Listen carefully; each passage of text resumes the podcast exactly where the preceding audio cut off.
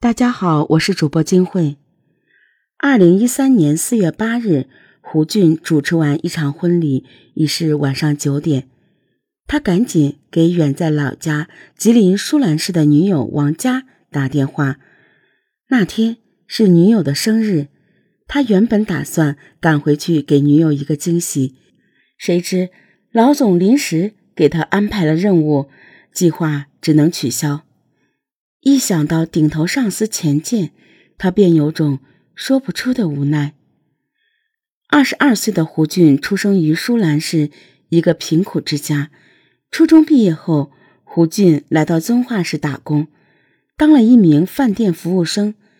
他工作认真负责，手脚麻利，老总便让他专门为包厢里的客人服务。二零一二年七月的一天。胡俊在为一桌客人服务时，其中有位年纪轻轻的小伙子喝多了，吐了自己一身。胡俊不嫌脏，扶着他来到洗手间，帮他擦洗干净。几天后，那名小伙子特意来感谢胡俊。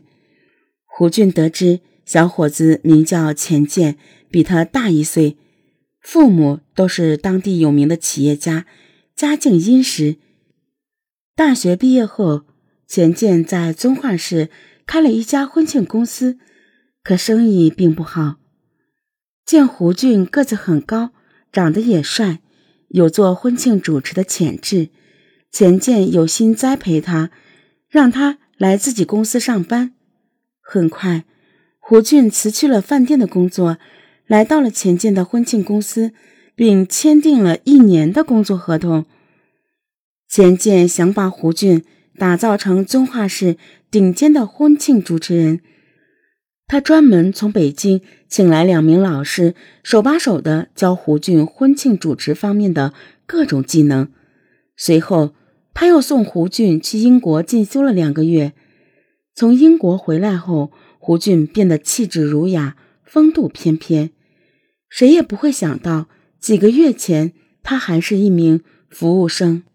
钱建并未急于让胡俊接单，而是做足了宣传，大街小巷、公交站牌都有胡俊的宣传海报。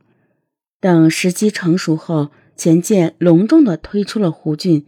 很快，胡俊当之无愧地成为遵化市第一婚庆主持。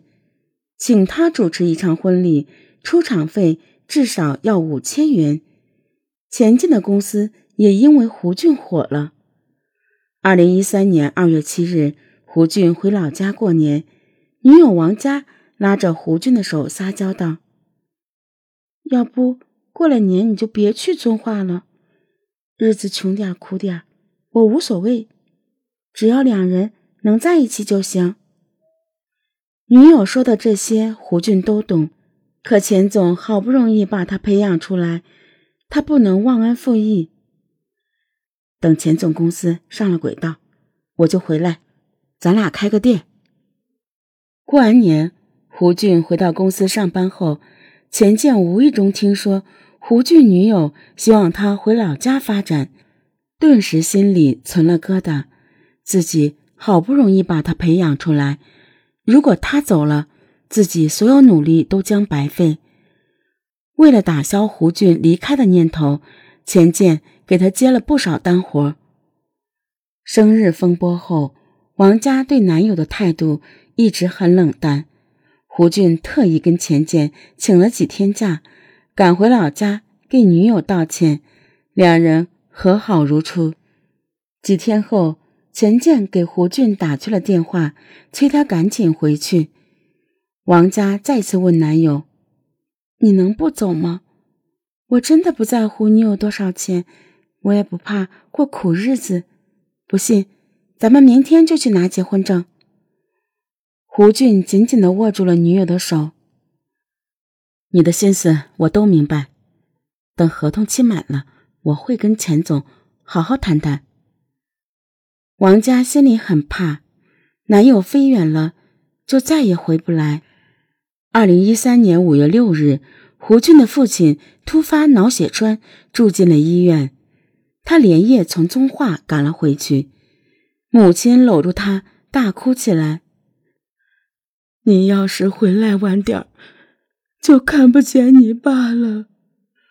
王佳也在一边抹泪。叔叔病情很不稳定，你别走了，行吗？胡俊很为难。钱建也听说了胡俊父亲病重的事，他立即拿出六万元打给了胡俊。你先安心陪着叔叔，公司的事别急，这钱就当是我的一点心意。钱建知道胡俊是个重感情的人，自己如果能雪中送炭，冲着这份情谊，他不会离开。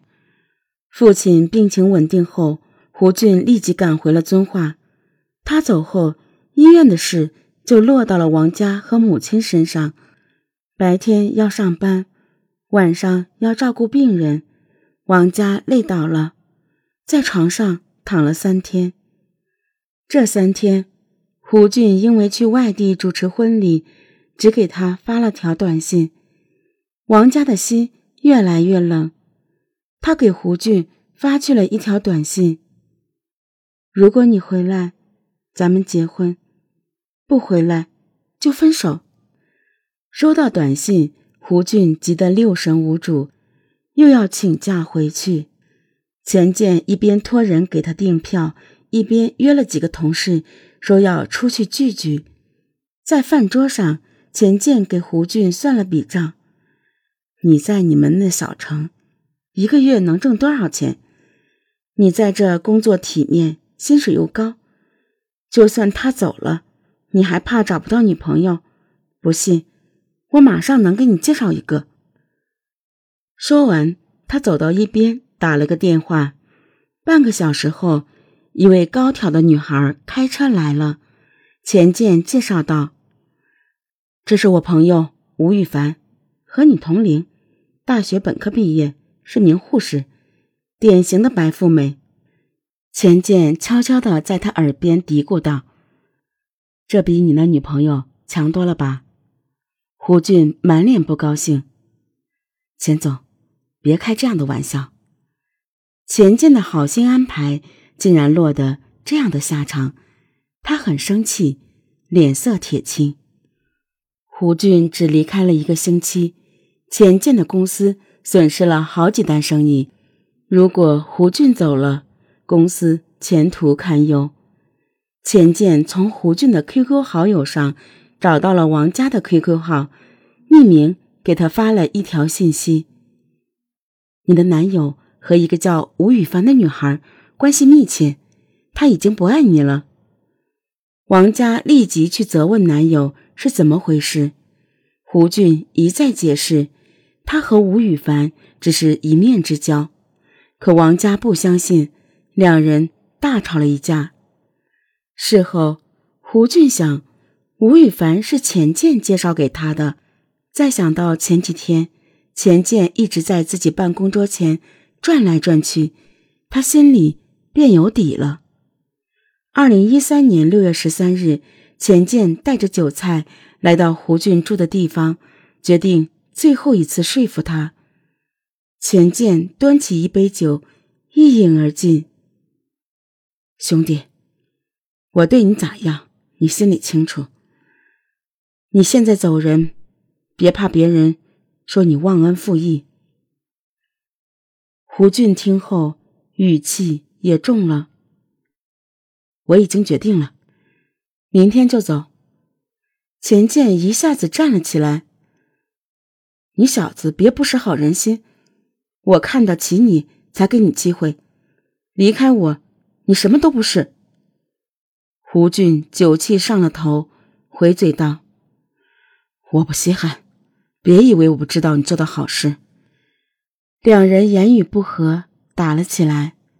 胡俊连推带拉的，一脚把钱建踹下了楼梯。钱建愤恨难平，他找来了下属周亚平，想让他给自己出出主意，解解气。周亚平给自己在社会上认识的兄弟王飞打电话，说给他一万元钱，让他教训个人。王飞一九八八年出生，无业人员，靠给人看赌场维持生活。六月十二日凌晨三点，钱建带着周亚平和王菲来到了胡俊家。胡俊酒喝多了，倒在地上睡着了，门虚掩着。钱建带着王菲冲了上来，他指着胡俊说：“就是他，好好教训教训他。”说完，王菲就拿起砍刀朝胡俊身上乱砍。很快，胡俊因为失血过多，停止了呼吸。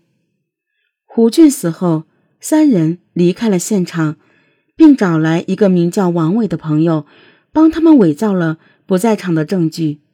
三天后，钱建给胡俊家人打电话，说他不见了。